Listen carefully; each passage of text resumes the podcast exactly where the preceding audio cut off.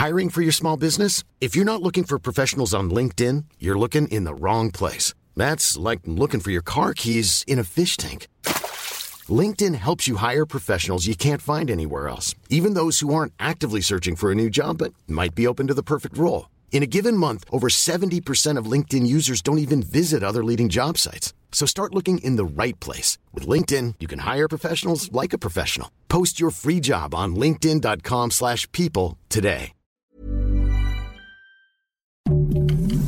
Heraldo Podcast, un lugar para tus oídos. Noticias del Heraldo de México.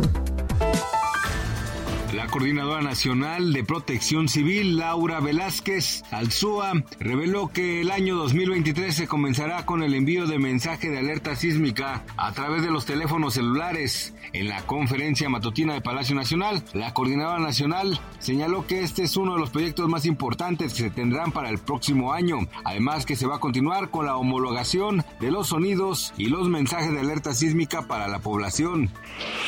En términos reales, el poder adquisitivo del salario mínimo aumenta 90% en los últimos cuatro años. Así lo destacó el presidente Andrés Manuel López Obrador en la conferencia matutina de Palacio Nacional. Expuso que el salario mínimo en 2018 era de 88.36 pesos y que en el 2023 con el incremento llegará a 207.44 pesos, por lo que con el incremento los trabajadores recibirán 1.052 más al mes el siguiente año.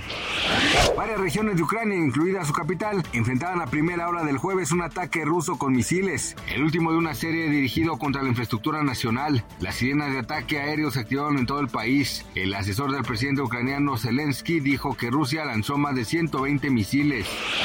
El impuesto especial sobre producción y servicios a gasolina, refrescos y cigarros que estará vigente a partir del 1 de enero de 2023 tendrá un incremento nominal del 7.79%. La Secretaría de Hacienda y Crédito Público informó a través del Diario Oficial de la Federación que la actualización de tarifas se lleva a cabo de acuerdo a lo dispuesto en el artículo 17A del Código Fiscal de la Federación. Se elevará desde el 7.35% que se aplicó en 2022.